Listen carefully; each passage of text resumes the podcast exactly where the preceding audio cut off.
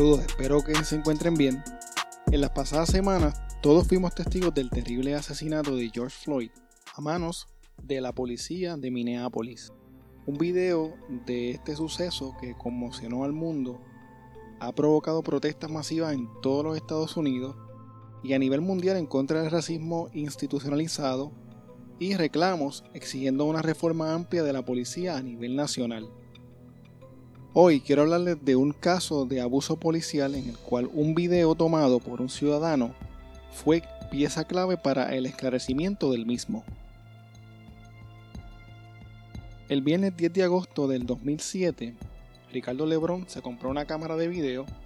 Al otro día, el 11 de agosto a las 5 de la tarde, salió de su trabajo y como muchos de nosotros hacemos, decidió ir a darse unas cervecitas en un negocio de la playa de Punta Santiago en Humacao. Entonces, allí comenzó a grabar pequeños videos de todo lo que pasaba a su alrededor, sin sospechar que su cámara iba a ser una pieza clave para esclarecer uno de los delitos más impactantes de la historia del pueblo de Puerto Rico. El Club de Motoras Scooter de Punta Santiago era un grupo de motociclistas del área de Humacao, entre los cuales se encontraba el ciudadano Miguel Cáceres Cruz, de 43 años de edad. El 11 de agosto del 2007 el club formaba parte de la escolta de una quinceañera en Punta Santiago del pueblo de Humacao. Al llegar al lugar estacionaron sus motoras bloqueando el carril derecho de la carretera temporalmente. Miguel y otro miembro del club se ubicaron en lados opuestos del carril izquierdo para dirigir el tránsito y así evitar que se formara una congestión vehicular. Mientras Miguel dirigía el tránsito, pasó por el lugar una patrulla de la policía con los agentes Zulma Díaz de León, Carlos Sustache Sustache y Javier Pagan Cruz en su interior. Miguel le hizo señales a los agentes para que continuaran la marcha. Aparentemente pues les dijo como que síganlo y le hizo señales para que lo siguieran, lo cual provocó que estos detuvieran el vehículo, se bajaran de la patrulla y le cuestionaran a Miguel si él tenía autoridad alguna para dirigir el tránsito. Luego les ordenaron que sacaran las motoras de la carretera debido a que estaban obstruyendo el tránsito. Los miembros del club obedecieron a la policía y movieron las motoras de la acera y los policías se montaron en la patrulla para irse del lugar. Sin embargo, se alega que se desarrolló un intercambio de palabras entre el agente Pagán y Miguel Cáceres que provocó que los tres policías se bajaran nuevamente de la patrulla. Hay personas que dicen que en el intercambio de palabras no se sabe exactamente lo que le dijo Miguel Cáceres a la gente Pagán. Lo que sucede es que entonces la gente Zulma Díaz le dice a Javier Pagán o, le, cuestiona si él iba a dejarse faltar el respeto de esa manera. Eh, entonces ahí es que ellos se bajan del auto para proceder a, increparle a Miguel Cáceres y tratar de arrestarlo. La gente Zulma Díaz intentó arrestar a Miguel Cáceres, pero Miguel Cáceres se echó para atrás y le dijo a los agentes que no lo dejaran quieto, que no lo tocaran.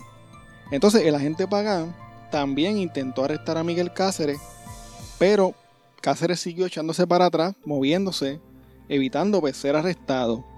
En ese momento, el agente Javier Pagán le dio un puño en la cabeza a Miguel, tumbándolo al piso, se le trepó encima y siguió dándole puño. Miguel se encontraba eh, pillado debajo del agente Pagán, que era un tipo bien grande, y ni la gente Díaz de León, ni el agente Sustache evitaron que Pagán siguiera dándole una paliza a Miguel Cáceres. Miguel trató de levantarse del piso, agarrándose de la correa de la baqueta que la gente Pagán tenía en el muslo de su pierna derecha, en la cual tenía la pistola. El policía Pagán lo que hace es que aguanta la baqueta y en el forcejeo para evitar que Miguel se levantara, su arma se disparó perforándole el muslo izquierdo y en ese momento cuando él siente el impacto, el calentón y la sangre corriendo por su pierna, eh, el agente se agarra de, un poste del tendido eléctrico que había en el área y, procede a sacar su pistola de la baqueta, la carga y le hace cuatro disparos a Miguel Cáceres que se encontraba en el piso. Luego de eso hace una pausa de algunos segundos, apunta a la nuca de Miguel Cáceres y le da un tiro de gracia para rematarlo. Luego de esto, guarda su arma en la baqueta y se marcha cojeando hacia la patrulla. Durante el incidente, ni la gente Díaz de León ni la gente de Sustache intervinieron para evitar que Pagán asesinara a Miguel Cáceres. Entonces los agentes abandonaron el lugar de prisa, dejando a Miguel sangrando en la acera y no informaron lo sucedido al comando central como es requisito. Esta acción de parte de los tres agentes de marcharse del lugar a toda prisa les impidió percatarse o darse cuenta de que Miguel Cáceres aún estaba vivo.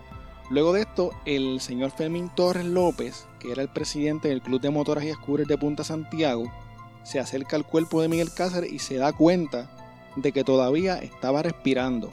Entonces le solicita a las personas que estaban eh, cerca de él que llamaran al 911. Un teniente de la policía de Nahuatl que se encontraba por el área llegó hasta Punta Santiago, específicamente al lugar de los hechos, y también se percató de que Miguel Cáceres se encontraba con vida. Entonces ordenó a los agentes que lo acompañaban que lo montaran en la patrulla y lo llevaran al hospital Raider de Humacao. Una vez allí en el hospital, se certifica la muerte del señor Miguel Cáceres Cruz. Las últimas palabras pronunciadas por Miguel Cáceres antes de ser rematado sin misericordia por el policía Javier Pagan fueron, no me mates que tengo hijos.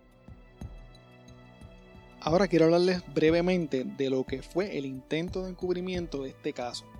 Los agentes implicados en este incidente, tanto Zulma Díaz como Carlos Ustache, cuadraron su versión de los hechos una vez llevaron a la gente de Javier Pagan al Hospital Raider de Humacao y allí ellos dieron su versión de los hechos. El informe inicial de los tres agentes implicados alega que ellos habían actuado en defensa propia y que Miguel Cáceres se había resistido al arresto, que había golpeado a la agente Zulma Díaz en el pecho y que había intentado arrebatarle o quitarle la pistola a la agente Javier Pagan. En sus informes, los supervisores correspondientes repitieron esta misma versión de los hechos ofrecida por los agentes involucrados. Un investigador de homicidios de la Policía de Puerto Rico asignado a investigar la muerte de Miguel Cáceres no registró los nombres de los testigos presentes cuando se produjeron los hechos, los cuales habían ofrecido una versión distinta a la que habían eh, dado los agentes. Si no hubiese existido el video tomado por Ricardo Lebrón, es muy probable que no se hubiese exigido responsabilidad por el asesinato de Miguel Cáceres. Yo entiendo, desde el punto de vista nuestro, que estas personas cometieron una negligencia de cumplimiento increíble. Porque yo creo que si estas personas hubiesen participado en, el arresto de esta persona, eh, hubiesen evitado esta tragedia explico, en el video pues se ve esta persona, Cáceres, agarrando, poniendo el, arma de fuego, tratando de... Tenía las manos y estas personas pudieron evitar eso, no lo hicieron. Y eh, pues, eh, en ese sentido yo creo que fueron negligentes.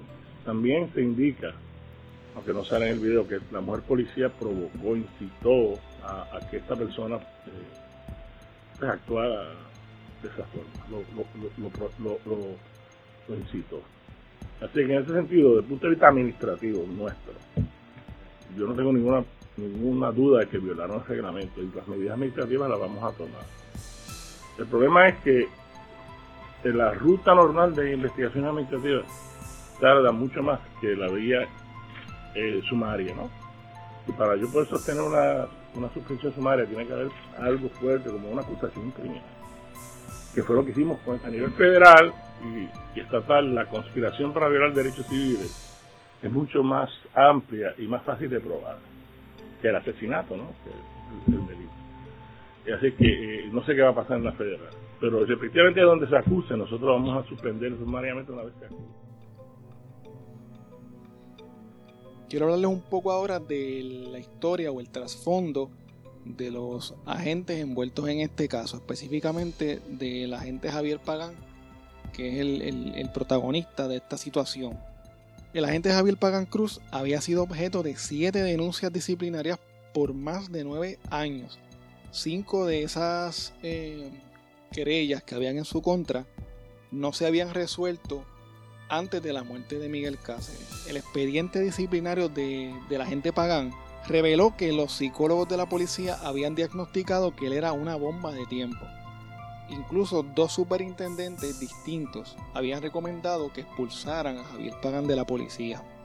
Pagán tenía denuncias en su contra por agresiones contra ciudadanos, tenía una querella presentada en el 1999 por un supervisor por insubordinación, tenía una querella por falsificar un informe policial y tenía una querella por negarse a atender a un ciudadano que intentaba presentar una denuncia. También en el 1999 Pagán fue denunciado por violencia doméstica. En la denuncia se alega que Pagán había agredido físicamente y amenazado a su compañera íntima con un arma de fuego. A pesar de todo esto, Pagán fue ascendido a la División de Operaciones Tácticas de Humacao para trabajar en un grupo especializado dentro de la división. Las dos recomendaciones de expulsión que habían en contra de Javier Pagán fueron rebajadas a meras suspensiones. El agente estuvo suspendido de la Policía de Puerto Rico por unos 90 días aproximadamente. A los nueve meses y medio de su regreso, a la fuerza es que ocurre en la muerte de Miguel Cáceres. Otro dato curioso o importante aquí para ver qué tipo de persona era el agente Javier Pagán. Una semana antes de la muerte de Miguel Cáceres, los agentes Javier Pagán y Carlos Sustache habían presenciado el asesinato del joven Nelson Santiago en un festival juvenil en el pueblo de Las Piedras a manos de otros agentes de la policía y no habían sido entrevistados con relación a este caso, como es un protocolo dentro de la policía. Los agentes involucrados en este asesinato injustificado incluso tenían impunidad total, ni siquiera les habían quitado las armas de reglamento después de haber asesinado a este joven. El padre de Nelson Santiago era también agente de la policía y se alega que no se le dejó prestarle atención médica a su hijo quien se encontraba sangrando en el suelo. Además se alega que el agente Javier Pagan le dijo no te moleste, que ya hay un criminal menos en las calles. Pagán tiene un caso de violencia doméstica, que fue en el 99 cuando yo era superintendente, eh, donde la, compañera de él, no sé si es la esposa la compañera consensual, alega que él la amenazó con la pistola. y que le dio una bofetada. Eso es la alegación. ¿Qué pasa? Eh, nosotros le pusimos 60 días de suspensión. Eh, sin embargo, en el tribunal el caso no prosperó, salió absuelto. Si hubiese salido culpable, pues se expulsaba, pero no prosperó. Bueno, usualmente eh, cuando hay un caso de violencia doméstica, la persona se desarma. Y para volverlo a armar, tiene que ir por el proceso de los psicólogos de la policía. Y tiene que Sí, pasó por eso, sí. O sea, toda persona que, se desarma para volverle a entregar el arma tiene que pasar por, por exámenes psicológicos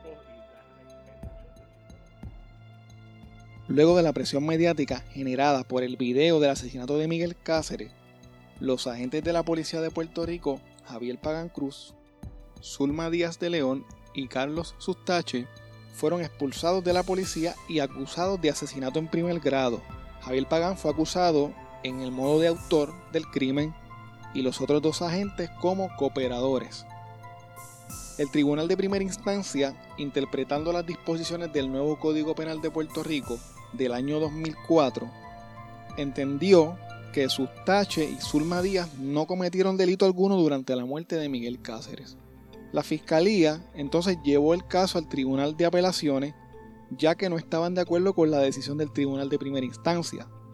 Voy a leerles ahora la sentencia dada por el Tribunal Apelativo referente a este caso.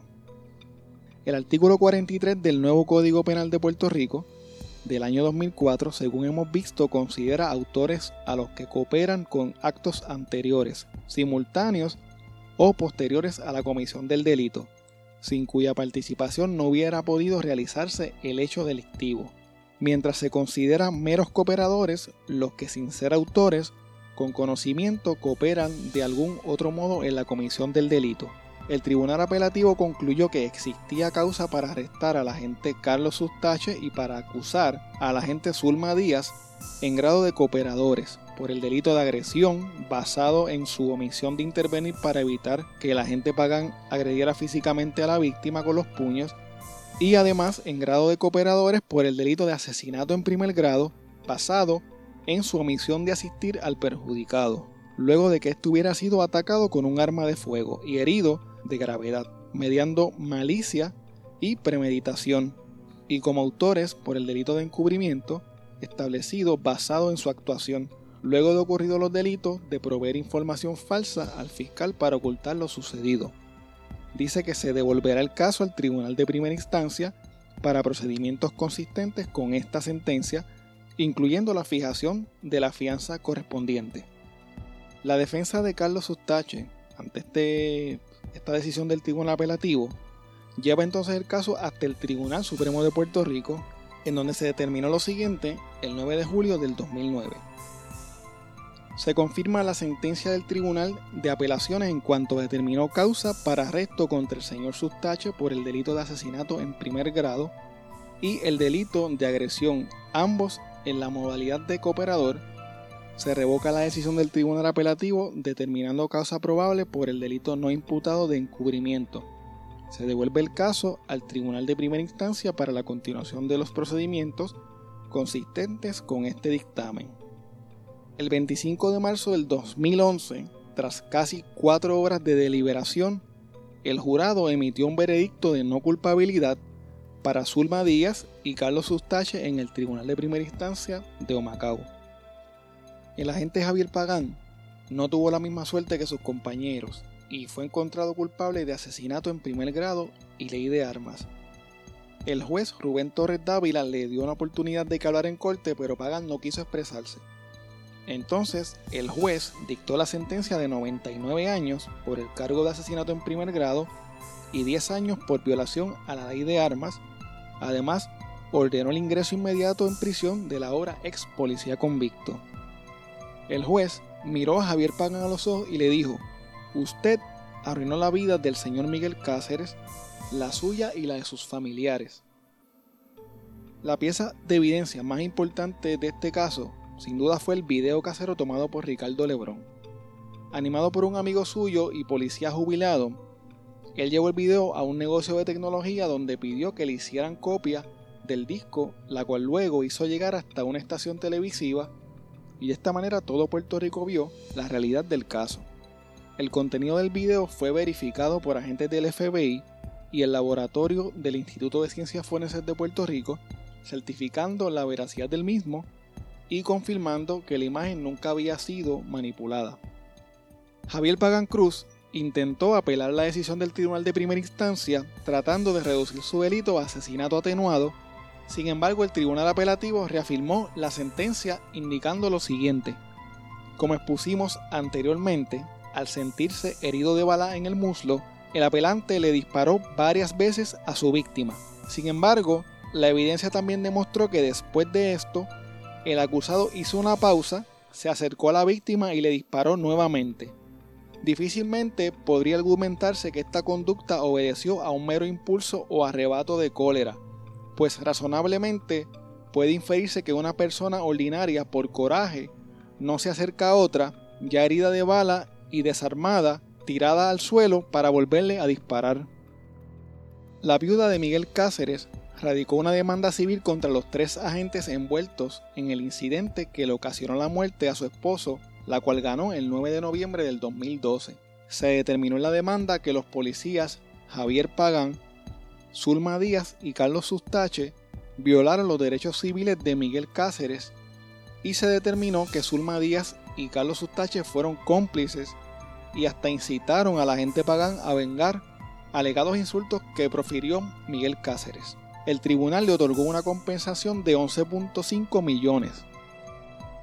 El periódico Primera Hora de Puerto Rico le hizo una entrevista a la gente pagán desde el área de máxima seguridad de la cárcel 501 en Bayamón. En la entrevista se relata que el ahora convicto Javier Pagán conserva varios CDs con copias del video en el que se ve claramente asesinando a Miguel Cáceres. Javier Pagán alega que él fue víctima de una agenda provocada por Miguel Cáceres y dice también que Miguel tenía la intención de quitarle la vida a él y a sus compañeros Carlos Sustache y Zulma Díaz de León. Según el convicto, Miguel Cáceres ofendió a Zulma Díaz y la agredió en los pechos. También alega Pagán que Miguel Cáceres lo agredió con un objeto contundente que dice que se ve claramente en el video. Ahora quiero citar lo que dijo el convicto Javier Pagán en su entrevista desde la cárcel con primera hora. Ese objeto se ve en las imágenes que han pasado, pero nadie se ha fijado. Dicen que no hay peor ciego que el que no quiere ver. Y con ese objeto me laceró el pómulo y me fracturó la nariz. Miguel Cáceres tenía una agenda. La agenda que empezó fue de quitarme la vida y de quitarle la vida a Sustache y a Zulma. Nadie agarra un arma de fuego si no la va a usar. Cuando miré los chorros de sangre que corrían, inmediatamente dije me va a matar. Y cuando me tocó, encuentro el arma y repelo la agresión. Y el que ve el video dice, le disparó a Miguel Cáceres, pero yo disparé hacia el suelo. Orienté mi arma hacia donde él se encontraba en lo poco que podía estar estable y lo poco que podía ver. Comencé a disparar para defender mi vida. Esa fue mi reacción. Todo el mundo dice, ah, pero ¿por qué no lo inmovilicé? ¿Cómo voy a inmovilizar si no he recibido ayuda? Javier Pagan estaba solo, haciendo un arresto sin la ayuda de nadie. Estaba herido y fue agredido en la cara. Cuando le dan un golpe en la cara a una persona, la masa encefálica se mueve. Uno pierde la noción. Me marché de allí, traté de irme como pude, me caí. Ahí había gente con actitud, gente con cuchillo, gente que tiraron objetos, gente que tiró piedras a la patrulla. En respuesta a las preguntas de que si estaba arrepentido, Pagan contestó lo siguiente. Nadie está contento con una situación así, obviamente. Pido disculpas a la familia, pero la familia sabe cómo era Miguel Cáceres. El reportero le dice, está pidiendo perdón con un pero. Yo sé que hay una vida, unos hijos, pero Javier Pagan tiene hijos que también están sin un padre. Las dos familias sufrieron. La de ellos sufrió y la mía también sufrió porque esto no es algo fácil. Yo tengo dos hijos pequeños, de 9 y 10 años, 10 años tenía el hijo menor de Miguel Cáceres cuando pasó esto. El mío tenía 4. La persona que le hace la entrevista le pregunta, ¿usted sabía que ese niño de 10 años tuvo pensamientos suicidas luego de que su papá murió? Y el convicto Javier Pagán le contesta, no, no, no lo sabía. Dice el reportaje que esa fue la única vez durante la entrevista que el rostro de Javier Pagán se vio afectado. Luego le pregunta, ¿qué le diría a ese niño si lo tuviera de frente? Javier Pagan contesta, esa pregunta no sabría contestarla. Tendría que tenerlo de frente para después decirlo, pero dudo que se diera esa oportunidad. Pero ¿y a los míos? ¿Qué se le diría a los míos? Que por causa de una persona que no sigue una instrucción legal, que por causa de una persona que le disparó a papá y trató de matar a su papá, ahora papá está en la cárcel cumpliendo una condena de 109 años de cárcel eso le podría decir a mis hijos. Esa es la verdad de lo que pasó aquí. Armando, eh, obviamente han sucedido muchas cosas, hay mucha tensión, me imagino muchas cosas pasando por tu mente. Hubo un suceso que ocurrió recientemente, precisamente con el, el agente de la policía que fue el que mató a tiro a tu hermano, donde esto provocó que tú lo agredieras. Eh, tenemos la imagen del director de ese momento que fue captado en exclusiva por uno de los eh, compañeros de aquí de Telenoticias. Ahí estamos viendo que él, te estaba mirando en esos momentos cuando o sea, había una mirada media extraña de él. Se ha hablado mucho, ¿no? En estos días de, una provocación. ¿Te sentiste intimidado, eh, Armando? En todo momento hay, a través de los procesos que estamos, estamos pasando, en todo momento hay provocaciones, hay provocaciones, miradas, sonrisas burlonas. Y eso es todo el tiempo consecutivamente y, lleva, lleva uno hasta cierto límite que uno se desespera, ¿entiendes? Ok, pero ¿habías había tú pensado, o sea, ya tú venías con la mente dañada ese día que... Eso fue algo que salió sin, como ya viste en el video. Mm. Yo voy pasando, ellos van pasando, ven que yo vengo de frente, pues me salió como que, imagínate, yo lo que yo tengo es pesadilla con esta persona, viendo que me aparece esa persona de frente a mi cara, que es la misma persona que mató a mi hermano. ¿Sabes? La reacción mía fue impulsiva, pasó y yo mismo me quedé como que, ¿sabes? Ya pasó, ¿qué hallo? Mm. Tengo que responder, ¿entiendes? Eh, no, yo no lo planeé en ningún momento, no lo planeé. Eh, ahora que tú dices que, ha habido provocaciones, tú hablaste la otra vez que estuvo aquí con nosotros de que había habido una amenaza. ¿Ha seguido eso? He tenido persecuciones de eh, patrullas. Ayer exactamente tuve una patrulla siguiéndome tuve que detenerme, me detuve, tuve 25 minutos detenido en un sitio, la patrulla se, se detuvo más al frente, esperando y esperando, hasta que aparentemente se cansó y siempre estuvo mirando por el espejo, viró, pasó rápido por el lado mío mirándome. El hermano de Miguel Cáceres, Armando Cáceres, se convirtió más adelante en protagonista de la noticia cuando le dio un puño en la cara a la gente Pagán en pleno tribunal mientras le gritaba, Mátame a mí también. Esto fue grabado por las cámaras de las noticias del país y Armando fue entrevistado en diversos programas de radio y televisión de la isla. Se le quiso acusar por la agresión a la gente Pagán. Armando Cáceres fue entrevistado recientemente por Nidia Bausá del periódico Primera Hora y dice que no puede ver el video del asesinato de George Floyd. Dice que los últimos momentos de Floyd le recuerdan cuando a su hermano Miguel Cáceres le imploraba desde el suelo al policía Javier Pagan Cruz que no lo matara. Armando dijo que este caso le recuerda mucho a su hermano, que él murió así, tirado en el piso boca abajo. Dice además que cuando ve el video de lo que le hicieron a George Floyd, no lo puede terminar y tiene que cambiarlo porque la muerte de su hermano cambió su vida. Dice que siempre estaban juntos, que eran inseparables que planificaban las fiestas familiares y luego de eso todo terminó. Además, Armando ve las similitudes del video de George Floyd con el de su hermano, ya que los demás policías no hicieron nada para evitar la tragedia. Armando indica también que Evelyn Ramírez, la viuda de Miguel y sus hijos, se mudaron a los Estados Unidos y que ni a los hijos ni a la familia les dieron un solo centavo como resultado de la demanda millonaria que ganaron en el tribunal. Entre el 2005 y el 2010, más de 1.700 agentes de la Policía de Puerto Rico fueron arrestados por delitos tales como asesinato, agresión y tráfico de drogas. Eso es aproximadamente un 10% de la fuerza policíaca del país.